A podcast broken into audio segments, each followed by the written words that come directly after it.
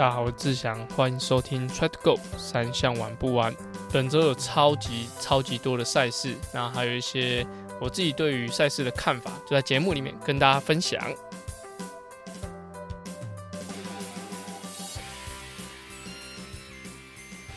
大家好，我是志祥，欢迎收听 Try to Go 三项玩不完。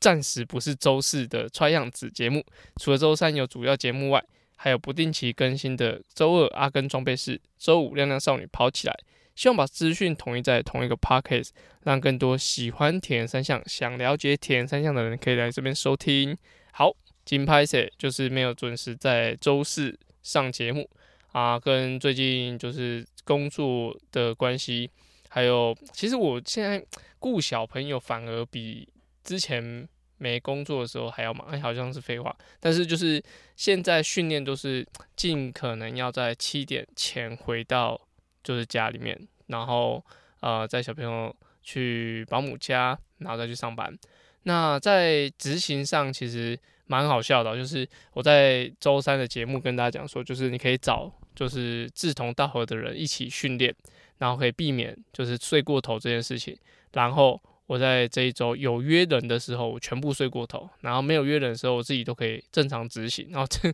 就是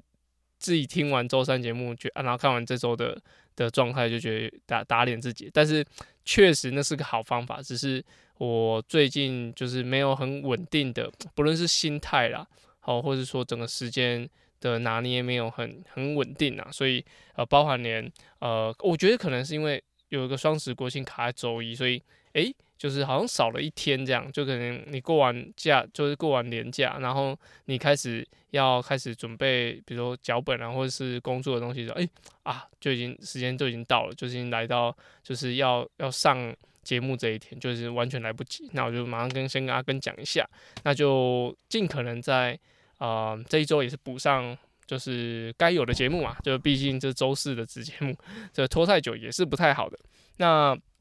为什么会拖这么久？其实本周有超级超级多的资讯，哦，超级多资讯，不论是呃每个赛事的成绩，其实都有。那首先还是先跟大家介绍一下，就是呃 World t r u s t 的赛事，在上周结束的乌兹别克赛事，那启文获得第十一名，子毅获得第二十三名。那启文这次的排名有比之前的呃整体排名高一些些。那子毅的部分其实就就如同他的呃贴文有写到，就是他。呃，觉得这出国参赛其实是一直飞来飞去是很辛苦的，因为如果大家有有去出差过，或者说你换过地方训练，呃，异地训练就就另当别论，就是你换的地方训练，那是你比较不熟悉的，不论是呃场地、水域，或是呃住所，或是呃饮食这些，其实对于一个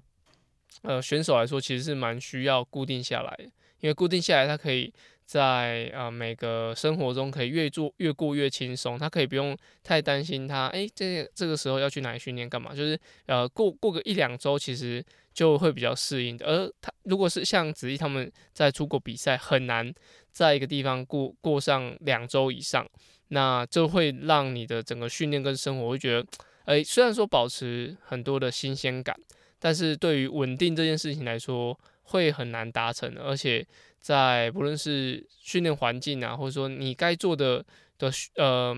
就是能做的训练的时间也不固定，好，加上你可能有时候会有一些时差，所以我觉得持续的外面飞来飞去一直比赛是蛮辛苦的。那职业已经出去了五到六周，其实也真的是呃精疲力尽啊，他自己有在写到，所以都是他现在先回来台湾啊，就休息一下。那接下来他们呃，启文本周还会有统一的赛事，就是在韩国，那是一个世界杯。那以目前启文跟子毅的排名来说，其实要参加亚洲的一些世界杯赛，呃，应该都是没什么问题。然后只要持续的累积。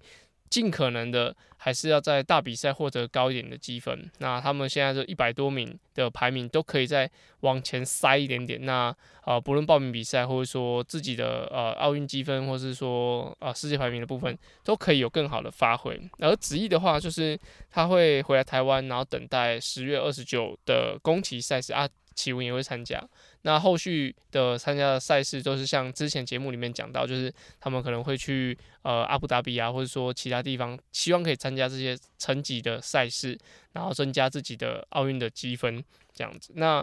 Watch 什么赛事？除了就是刚刚讲到，因为近期应该只有子毅跟启文两个有在持续参加赛事，然后其他都是在国内参加比赛。那所以就基本上是更新他们两个的的近况而已。那在十一月二十七的时候。香港啊，原本在十月有个赛事，但是延后到十月二十七有青少年的赛事。那这个青少年赛事呢，应该是啊近期在香港要举办唯一一次的呃国际赛事。那这次呢，还另外还有开放有点市民组的选手参加，有点像以前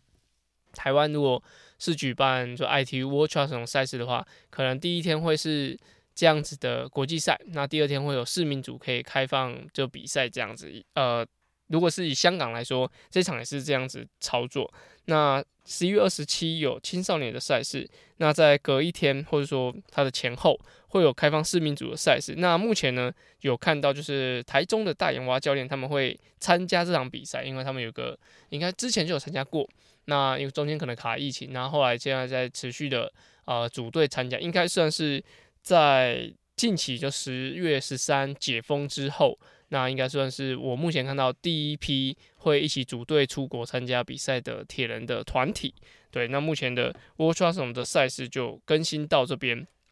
对，就是呃，接下来就是一样，只要他们参加比赛。啊，尽可能会跟他们取得一些远端连线，那跟了解一下他们参加比赛的，不论是感受，或者是说啊比赛一些我们不知道的过程，那希望这些都可以分享给就是在台湾的大家，那让大家了解一下 World Champion 的这些赛事。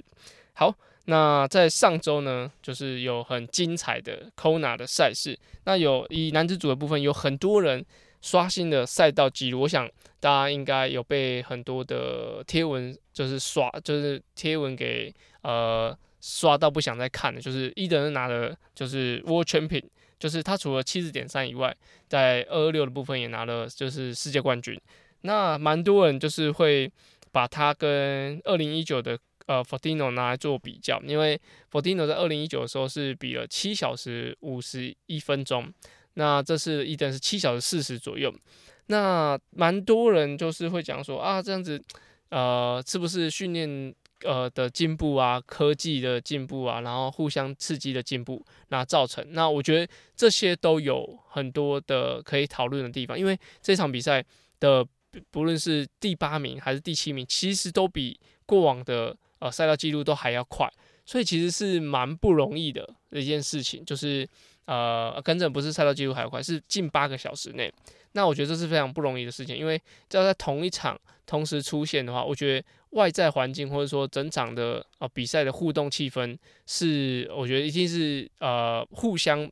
砥砺出，哎，应该说互相刺激出来的。所以，呃，你说是集体的，比如说训练同时进步那么那那么多吗？我觉得。可能也有点关系，但是我自己分享我的呃观观察这场比赛的的观点给大家，就是呃在这场比赛里面，其实在游泳的部分就有大概前呃在泳一些上岸第一集团都概十五位，那后面其实就是蛮明显的两个集团，大概落后大概两两分钟三分钟或一个集团，所以在游泳的部分其实。大家过往在以前 Ironman 的赛事，可能会有游泳很快的一个人会拉出去，然后一个零星零星的人上来。那这一次的话，会变成一两，就是第第一集团、第二集团，或是两大团的人一起上来。那其实虽然说上岸之后，大家各凭本事，就是比如说转换啊、干嘛呢，脚踏车都是独推的，但是其实，在 Ironman 的赛事里面。脚踏车虽然说他们都是隔一个呃大家说的模糊地带的安全距离，就是灰色地带啊，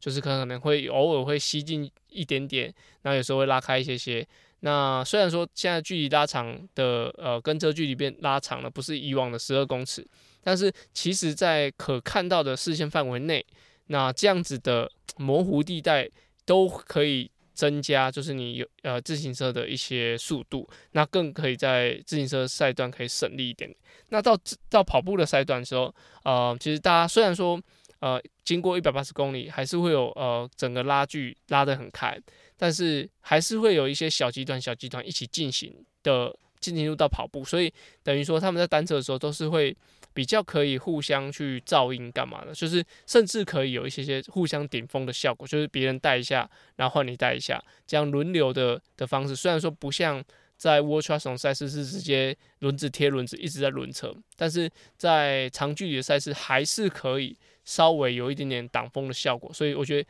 这部分对于呃二零一九的赛事来说，其实是拉的比较开的。所以我觉得这是其中我看到的。会比较可能值得注意的点，就是彼此的距离比较近，那会比较哎，感觉有点像啊，如果是在其他啊不是比赛的时候，有点像团练哈，团练的时候你有旁边人一起刺激，那一起会往前把成绩给突破。我觉得在这场比赛这一点是我觉得蛮值得去讨论的，就是他们是前前后后的关系。那整场比赛虽然说呃。只拍到前面的选手，但是其实蛮多时候应该是大家是有点集团的方式进行，我觉得这也是影响成绩一个很重要的观，就是很很重要的观点。这样，那在完成就是 Kona 赛事之后呢，其实在九月，呃，应该说八月之后，像台湾选很多选手啊，申燕。然后范老师、威力跟小郭大哥他们参加了 Northman 八月 Northman 的赛事，这其实也是 X Try 的世界锦标赛。那在呃十月一号的时候参加，就是很多选手参加了就是 Xterra 的世界锦标赛。那再再来就是 Kona，所以大家在疫情这段期间，其实在下半年参加了基本上。呃，田三项大型赛会，除了就 Challenge 的世界锦标赛以外，就是 Challenge Ross 或者说 Challenge 的呃那个斯洛伐克，那这两场比赛以外，其实，在台湾哎，在全世界就是知名的田三项协会的举办的赛事的世界锦标赛里面，其实台湾人都有持续的参加，所以我觉得其实对于啊，一个台湾就是台湾的呃地区要发展田三项来说，我觉得大家持续的去参加这些不一样的赛事，我觉得是很好的。而且我今天今天在啊功率课程的时候看到，就是有呃游泳跟跑步的世界锦标赛，那我觉得那个是非常酷的一个比赛。那台湾可能一些地形啊，或是说呃整个氛围，其实还没有人参加过这种赛事。我觉得如果越来越多人参加。铁人三项这个项目的各种的锦标赛，好像极限的，像 Kona，像 Xterra，跟我刚刚讲的呃有跑的世界锦标赛，我觉得都可以刺激国内的一些呃铁人三项的推动跟发展，因为有可能某些人在这些项目其实不是那么擅长，那只有他换了一个项目，换了一个方式，就诶他就可以有很好的发挥。像接下来在十一月就 F 叉 T 嘛，就是蛮多人。就是二六已经玩到啊，好像已经没有什么，就再来一个更更重口味的。我觉得这些都是呃推动整个台湾田三项的一个很好的力道。那我觉得就非常开心看到大家都是勇敢的往外去跑，那去参加各种不同模式的的世界锦标赛。那我觉得就是一个很好的进步，对于田三对于台湾的田三项来说。好，那讲完国际赛部分，拉回来台湾，就是台湾其实也是蛮多。啊，赛事正在进行，就是像上周有高雄铁人举办的莲池潭的赛事，那我自己有去现场看，诶，我觉得蛮厉害的。就是呃，我其实我是比较晚到，他们六点就开赛，那我其实比较晚到，我到跑步的的大概八点左右才到。那第一名嘉豪已经进终点了，那我觉得整个交管其实在每个路口就基本上都有看到警察，那跟义交大哥就维护好整个。比赛的品质，我觉得是蛮好。然后虽然说在莲池潭第一次，只要是第一次举办的地方，你在交管上都会很难的去要求民众去怎么样遵守。但是在警察的力道，我觉得是呃执行的很好。就是因为我是我是骑就是共享摩托车过去，那过去的时候，其实我也是被拦下来。那警察就是很很明确说，现在正在进行比赛，那这里不能通行，暂时不能通行，那请大家稍等一下。其实大家就，诶，蛮多人想要钻啊，干嘛？但是请警察有把他的呃公权力拿出来，就是应该说，哦，就直接说，诶，不行。就是对于选手来说，我觉得是非常友善，然后呃，我觉得比起来是很放心，尤其是我一个观众来看，哦，警察在这些地方都执行的非常好，我觉得，嗯，在。选手的层面也会觉得啊，在这个比赛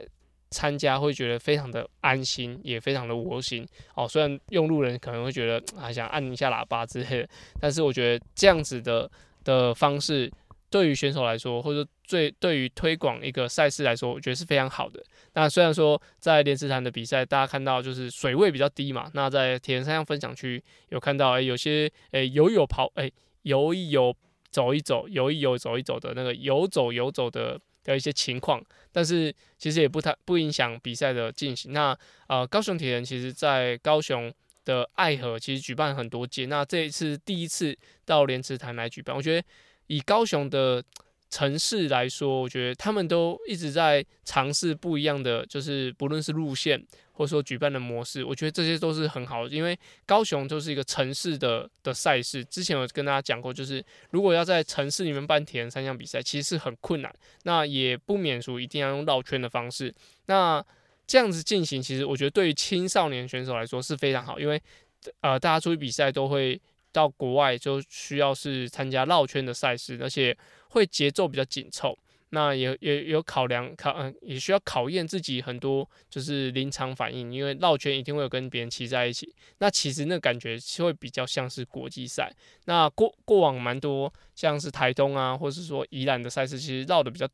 绕的圈数比较少。那那感觉对于青少年来说，我觉得在参加国际赛会稍微有点落差。那爱河或者说像莲池潭的赛事，只要高雄铁人办的在高雄的赛事，其实都有这部分的优势。所以我觉得，呃，之后啊，像是明年应该最早应该就是高雄爱河会开始举办比赛。那我觉得青少年的选手，或者说你是比较喜欢这种绕圈方式的话，我觉得都蛮推荐参加的。那在本周呢，还有台东的超铁。那台中超铁今年蛮蛮特别的，就是过往超铁协会都会呃举办二二六一三五一五，我不晓得有没有二五点七五，但是呃一定会有刚刚讲那三个距离。那这一次呢，今年把所有的赛事集中在礼拜六，对，就是二六一三五一五全部都会在礼拜六完成比赛，我觉得蛮酷的。对，就是一个所有选手都是在同一天要完成比赛，像 CT 就需要拆成两天，那所有选手才集中在一天，其实也蛮不错的，因为你可以啊比赛的时候你会看到很多人在在道路上进行，我觉得这样是会觉得整个比赛是非常非常热闹的，我觉得这是件好事。那主要就是要看看主办单位能够怎么样去顺利的串联这三个项目啊，从开始。那游泳、骑车、跑步，因为这些都是会重叠到赛道的，那这我相信也会很考验主办单位赛事规划的能力。OK，那在礼拜天呢，这本周日还会有台南安平的赛事。那台南安平过往都是在啊三月份举办，那也因为疫情的关系，所以延延到了现在来进行。那礼拜天也会有过往就是精英组啊青少年的选手。一起参加比赛。那我听到蛮多选手都是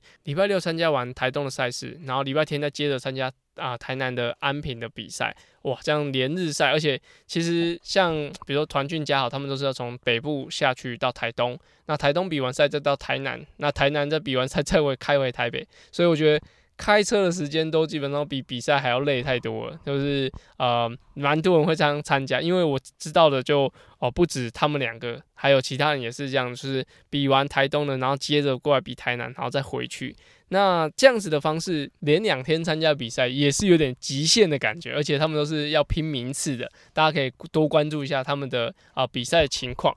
那最后呢，就是呃。大家如果看看就是 Instagram 就 try to go 三千玩不完的，或是我的，或是 challenge 台湾，就看到有最近有一个就是 challenge 的私密会客室。那其实呢，这就是呃我在协助就是 challenge 台湾的的时候，会他们有讨论说，诶，其实蛮多人参加比赛，但是不知道怎么准备比赛。那而且就是我们有时候赛前说明会讲了一些东西，他们也听不懂，所以他们就会想要在把在针对。明年二零二三年参加 Challenge 台湾的人，那来进行一个就是有点像线上课程啊，其实像讲线上课程，那真是你可以提问一些问题，那我们会在呃这一个小时的的线上的呃里面会跟大家做问答，那也希望就是可以透过一些些呃交流，然后让他们让这些想要参加就 Challenge 台湾当做出铁的人，能够在准备上有迹可循，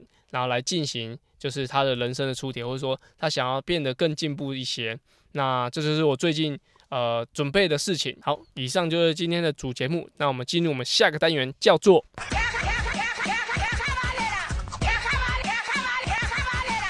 卡卡班呢？卡卡班呢是在 Try 样田三样 EP 五十开始的新单元，主要卡卡班呢在节目里用来审视我自己现在训练的方向到底对不对。有时候骑慢一点，反而会有不一样的收获。而这个单元的灵感来自于我教学，还有听众留言。所有问题都欢迎到 Apple Podcasts 或者 Try to Go 三项玩不完的 IG 留言哦。